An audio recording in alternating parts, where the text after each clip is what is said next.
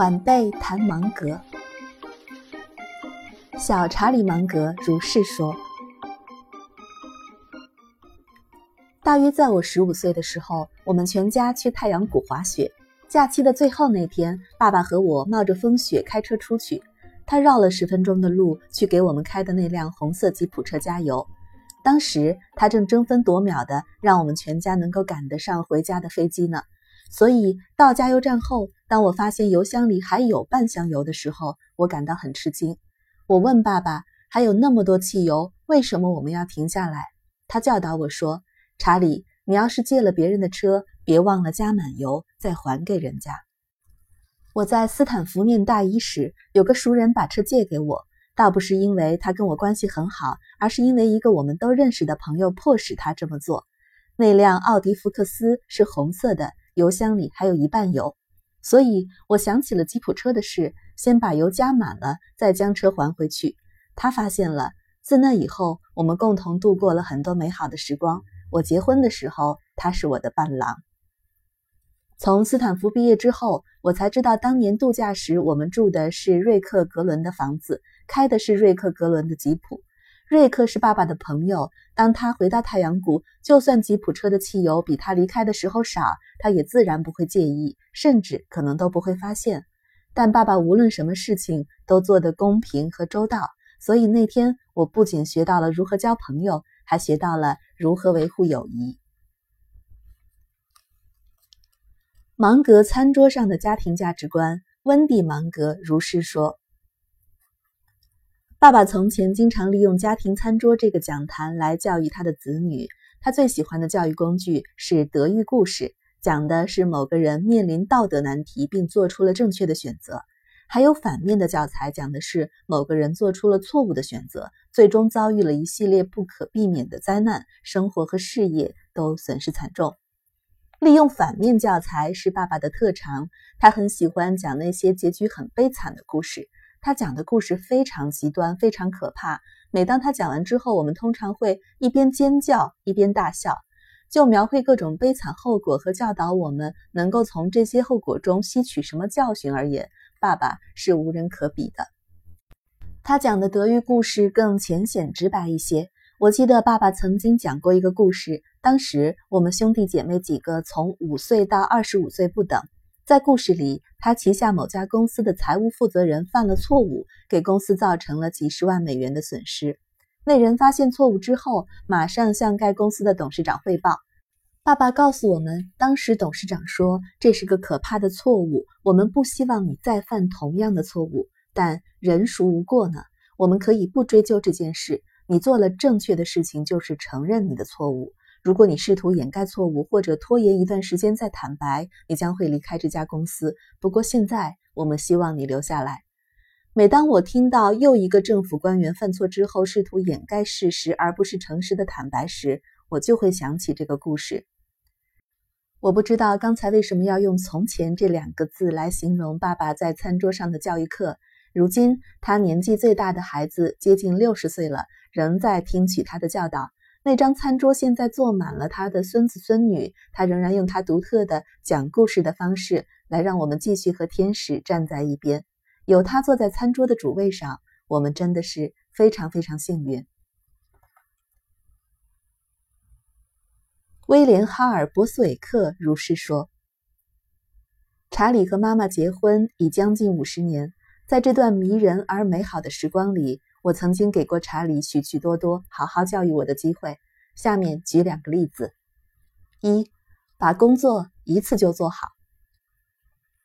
这个故事发生的时候，我们还住在明尼苏达州。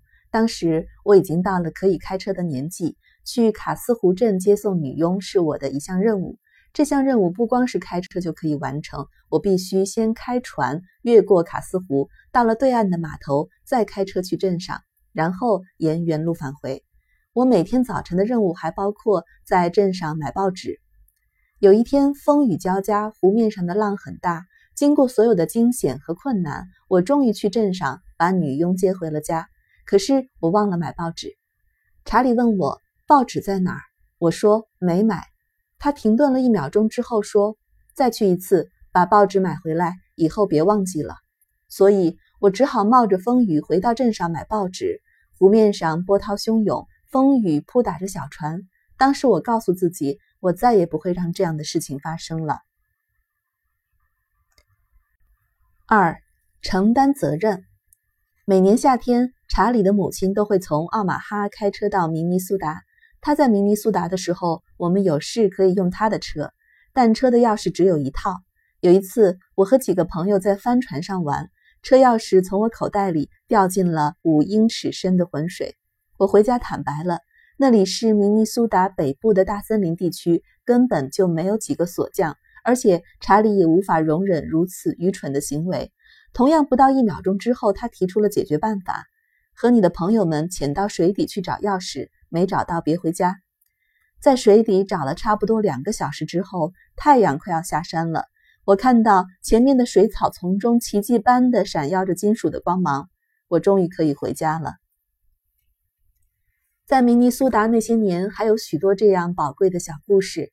正因为当时查理工作太忙了，这是我们唯一可以真正同他在一起度过的时光。平时工作的时候，他总是天没亮就出门，吃晚饭时才回家，接着研究标准普尔指数，然后跟沃伦通一两个小时的电话。戴维·波斯韦克如是说：“许多年前，我们家在明尼苏达州的房子位于湖畔，父亲决意为早几年修建的网球场添置一台发球机。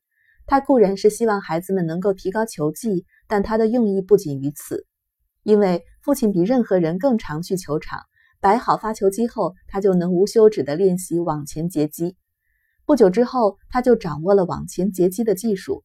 这类球，每个人都本能地想要扣杀，但通常会把球击到网上，或者打出球场之外十英尺远。这种练网球的方法，就像高尔夫球的打短杆，其他人很少愿意采用，然而父亲却乐此不疲。由此，他在生活的其他方面也拥有了令别人抓狂的竞争优势。我真的很害怕跟他做对手，尤其是在双打比赛中，因为在双打比赛中，网前截击是取胜的关键。幸好我和父亲是网球场上而不是生意场上的对手。想到父亲，就让我回忆起很久之前一个很幽默的啤酒广告。广告里有个穿着时髦的男人坐在桌子旁边。聚精会神地凝望着手中的啤酒，完全无视身前一头咆哮的公牛正准备顶一个斗牛士。当公牛把桌子撞得粉碎时，他的眼睛连眨都不眨一下。旁白的声音好像是“品尝某某牌啤酒，享有独特感受”之类的话。把啤酒拿走，换成上市公司的年报、建筑设计图纸或者一本学术性的凯恩斯传记。你就会看到父亲和电视上的情景一模一样。夜复一夜，他总是坐在心爱的椅子上研读着某些东西，充耳不闻身边孩子们的打闹、电视机的喧哗和妈妈喊他吃饭的声音。即使不再阅读，爸爸开车送茉莉和温蒂去帕萨迪纳的途中，也常常陷入沉思。要不是妈妈大声提醒他正确的高速公路出口，他就会把车开到圣伯纳蒂诺。我不知道他脑中在想什么，但肯定不是某场橄榄球比赛的结果，或者一次打得很糟糕的高尔夫球。父亲思考时能够抵制绝大多数的外界干扰。如果你试图在此时引起他的注意，你会觉得他让人又好气又好笑。但正是因为有了这种能力，他才会如此成功。茉莉芒格如是说。我是一九六六年上的大学，非常幸运的是，那时我已经深受爸爸的影响。在那个愤怒和激进的年代，我会穿着牛津装，在学校门口外面的地铁站书报亭买《华尔街日报》或者《财富》杂志，然后把它塞到腋下，大步流星地去上经济和商业课程。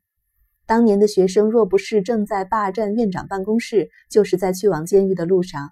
而我则在拉蒙特图书馆的地下室学习如何阅读财务报表。爸爸教导我们，遇到事情要保持怀疑的态度，甚至逆其道而行之。这种思维方式在面对二十世纪六十年代末期的混乱局面时特别有帮助。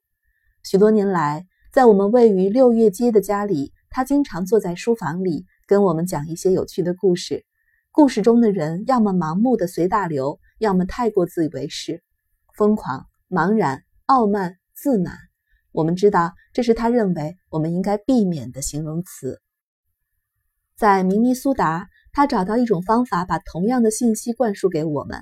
他请原来的拉尔森造船公司为我们制作了水上飞机，那是一片厚实的木板。他开船拖着它，让我们站在上面。他会突然转弯，看我们是否还能站稳。这时候，唯一能够避免掉进水里而出丑的方法是不停地调节力道，来抵消角度变化引起的失衡。从那时起，直到现在和未来，如果有任何念头或者行动似乎要朝这个或者那个方向离开我的控制，我都会感到深深的恐惧。我上大学时，爸爸还得抚养其他七个子女，当时他只拥有一家小公司，位于破旧的春天街。地方又小又脏，专门生产汽油添加剂。但他认为那是个混乱的年代。他给了我一个富裕的多的父亲才能够付得起的生活费，让我能够穿着经过专业熨烫的衬衫，感到自己衣着光鲜。他在三千英里之外继续帮我把握着自己的平衡。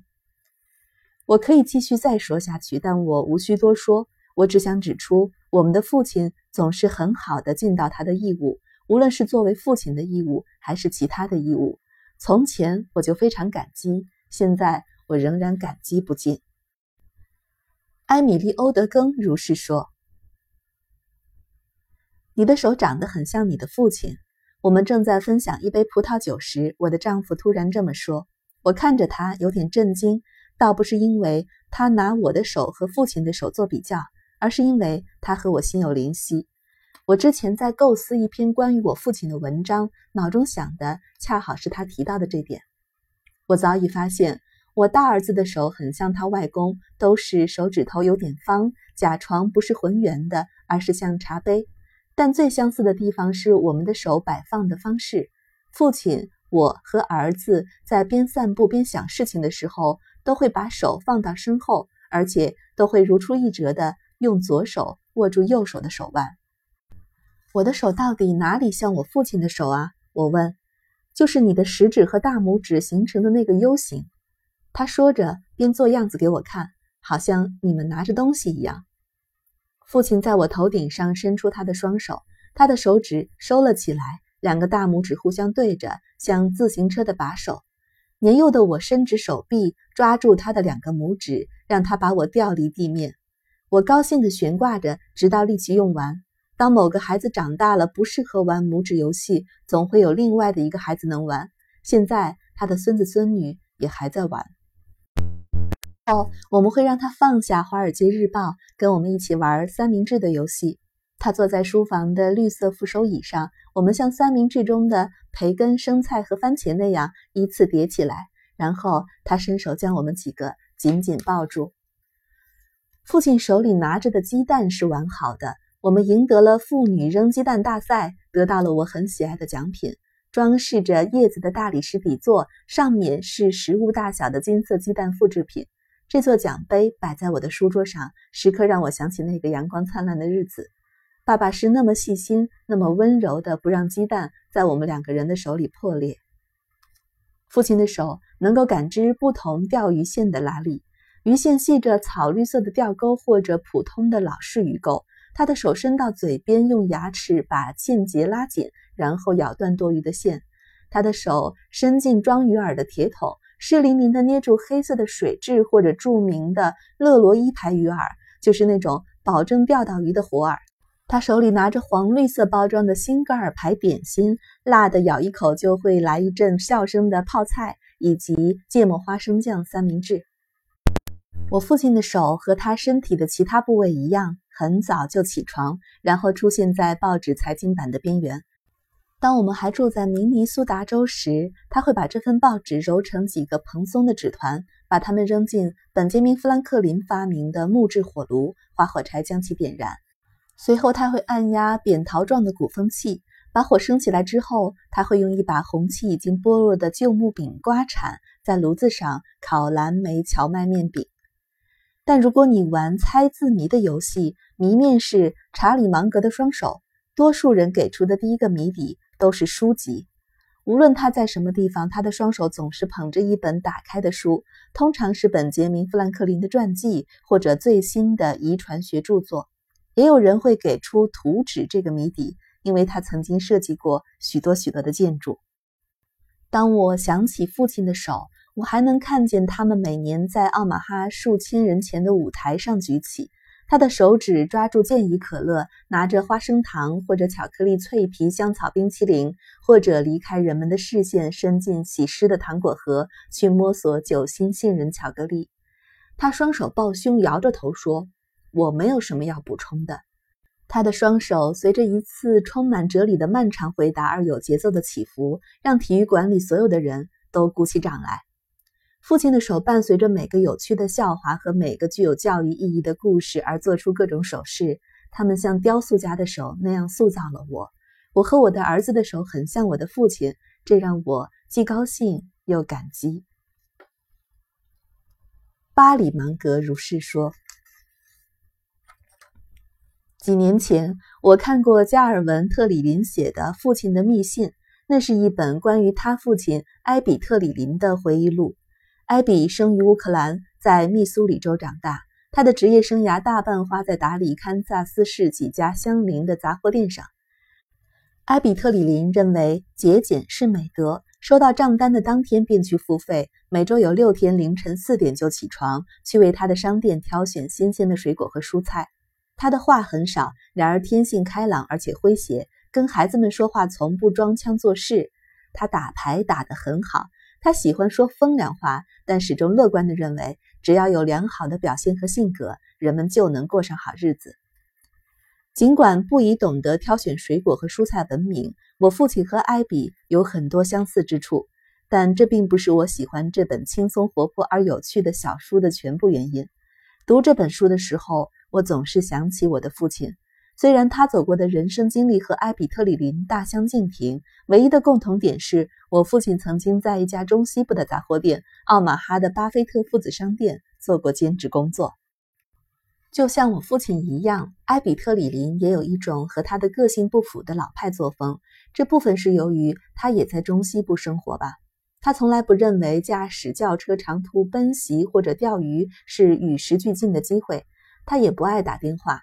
他的儿子最终惊叹道：“我听说有些父亲会在书房或者滑艇或者轿车中和儿子进行真心的交流。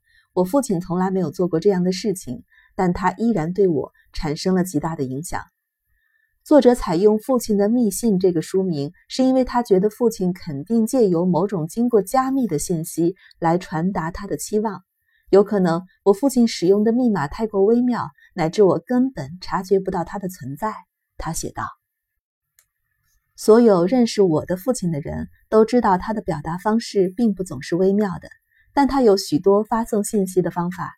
例如，打桥牌的时候，假设他不喜欢对家总是出昏招，便会直截了当地说：“你打牌打得像个水管工人。”但如果他想要向他的孩子们提供严肃的建议，他更有可能要将他传达的意思编进某个故事，让孩子们坐下来讲给他们听，这样。就不会显得是专门责怪一个人。在这样两个例子中，他都表现得既坦诚又和蔼，那就是无与伦比的查理。在牌桌上，他并不转弯抹角，而是直接不带恶意的挖苦对方；在餐桌上，他则用旁敲侧击来顾及孩子们的感受。他实际上比表面上看上去微妙多了。我有个朋友最近谈起我父亲时这么说。你爸爸坐在他的椅子上，看上去就像总统山。我完全清楚他的意思。很少有人只需坐在靠背椅上，就能让人想起五千七百英尺的高山和四位总统的脸孔。但我父亲就是这么令人高山仰止。芒格家的孩子们都曾经向这座总统山提出过要求，感觉就像《绿野仙踪》里的陶乐斯请求奥兹女巫一样，只不过奥兹女巫更为饶舌。这座总统山并非有求必应。父亲有时候从喉咙里发出低沉的声音，仿佛总统山刚刚经历了火山喷发，让人很难弄清楚他的意思。还有什么比沉默更微妙费解的吗？也许不同于埃比特里林的是，我父亲确实通过他写下的讲稿、收发的信件以及许多有关社会政策、心理学、商业伦理、法律和其他领域的文章传达信息。本书收录了许多这样的讲稿、信件和文章，没有收录在内的是我父亲写的便条。便条一般非常简短，只是一份收件人名单，但偶尔会出现一些风趣的言语，比如1996年他贴在伯克希尔哈萨维某个瑞典股东所写的长篇感谢信后面的便条。我希望你们觉得这封信很好玩。我父亲写道。要是我对我的太太和子女的影响也像我对其他某些人的影响那样就好了。看完特里林那本书后，我把它寄给了爸爸。我想他就算在书中看不到自己的影子，也应该会喜欢书中描写的中西部风情、特里林家的移民奋斗史和幽默的文笔。作者在字里行间流露出深厚的感情。我想我可以用这本书向我父亲表达这些感情。虽然不够直接，但我喜欢这样的表达方式。至少，我想这本书可以让父亲感到欣慰，他的信息已经被收到，尽管我们并不是总是牢牢的记住。大约一个星期之后，书被寄回来了，信封上的地址是他的秘书贴上去的。信封里没有字条，所以我不知道是父亲把书看完了呢，还是拒绝这本书。寄回来的那本书光洁如新，所以我认为我的用意就像散落在总统山的纸张，并没有被领会。然而，没有太多东西能够逃过我父亲的眼睛。原来他只是告诉秘书，给家里的每个人都寄上一本。菲利普·芒格如是说。最令我感动的记忆是关于我和父亲去布鲁克斯兄弟商店和玛莎百货店购买衣服。大多数人已经知道，我父亲并不是一个时髦的人。他曾经说过，他的行为和观点已经足够离经叛道了，所以在穿衣上应该循规蹈矩。他说，虽然他有时候脾气暴躁，但他对正统社会风俗的遵从和他的幽默感，使他能够和其他人和睦相处。我记忆犹新地回想起父亲带我去布鲁斯兄弟商店给我买第一套正装的情形。当时这家商店仍在洛杉矶市区那座漂亮的木板建筑中营业。当时我肯定是十一岁或者十二岁，我至今依然能看见该店电梯两扇光亮的铜门正在打开。我们在货架上挑选，父亲选了一套深灰色的细条纹西装。十六岁那年，我们去买了另一套西装，这次是三件套。在我参加辩论队期间，我始终穿着这套衣服。参加巡回赛的时候，他在码头帮我挡住了西北的湖泊吹来的寒风。我们同时还买了一双休闲皮鞋，那是给我暑假到每日快讯实习时穿的。这鞋直到今天还能穿。到每日快讯实习是父亲为我们兄弟安排的成年礼。这就引起另外一个话题了。我们曾经在伦敦的玛莎百货购买过一件棕色的粗花呢外套。当时父亲说。这件衣服的面料很耐磨，我钦佩这两家商店，因为他们都历史悠久，也因为他们的商品价格比较公道。在我父亲看来，经久耐用永远是排在首位的优点。此外，还有庄重和正统。和富兰克林相同，一旦养成习惯之后，无论是穿衣服的习惯还是其他习惯，他便不想去改变。我仍然还在布鲁克斯兄弟商店买衣服，部分原因是每年圣诞节，父亲会给所有子女每人一张购物卡，那时候正好是冬天换季打折的时机。但我总是不止去这么一次。有一年，我用他送的购物卡买了一条带纵折的西裤，父亲瞟了我几眼，说：“你想穿的像个爵士鼓手吗？”在纽约，布鲁克斯仍然在那座美丽的老楼里营业。我每次去都会想起父亲，我非常非常喜欢那个地方。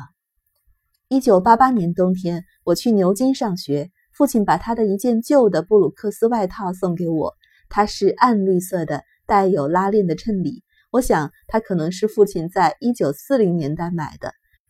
我每天晚上从博德莱安图书馆回家时，他帮我挡住了英国那潮湿刺骨的寒冷。